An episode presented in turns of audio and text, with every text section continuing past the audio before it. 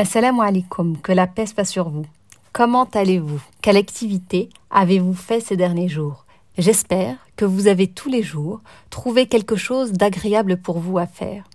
Si ce n'est pas le cas, je vous invite véritablement à prendre cette habitude pour compenser les activités obligatoires qui ne sont pas forcément agréables au quotidien.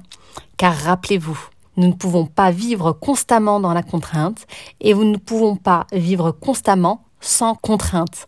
L'idée est de trouver un équilibre entre ce qu'il y a d'agréable et ce qu'il y a de désagréable pour trouver notre juste milieu.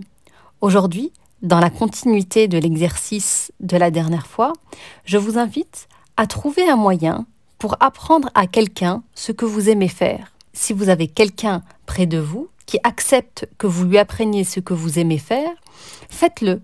Mais autrement, vous pouvez enregistrer un audio, faire une vidéo, écrire quelque chose, mais trouver un moyen de pouvoir transmettre ce que vous aimez faire car la transmission nous permet de pouvoir entretenir nos connaissances.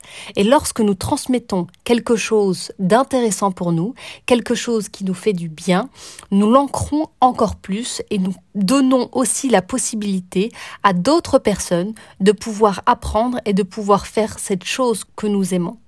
Donc, pour aujourd'hui et pour les prochains jours, je vous invite à réfléchir pour savoir comment transmettre cette chose que vous aimez faire. Je vous remercie de m'avoir écouté et en attendant la suite, bonne transmission. Assalamu alaikum, que la paix soit sur vous.